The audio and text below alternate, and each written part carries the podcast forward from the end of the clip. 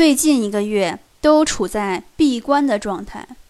尤其这个星期还没有发布任何新的分享，主要因为去年此时曾经答应过编辑要出一本书，将我两年多来在整理物品和规划人生方面的心得记录下来，分享给更多的人。二零一三年年底的时候，为了实现承诺的字数，写出了十万字的初稿，但是质量上还需要提高。如今终于完成了第二遍的修订稿，一共十一万八千字。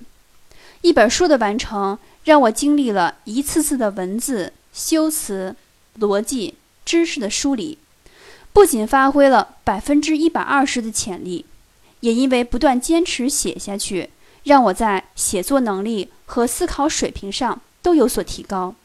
越是看似难的事情，完成时会有说不出的愉悦。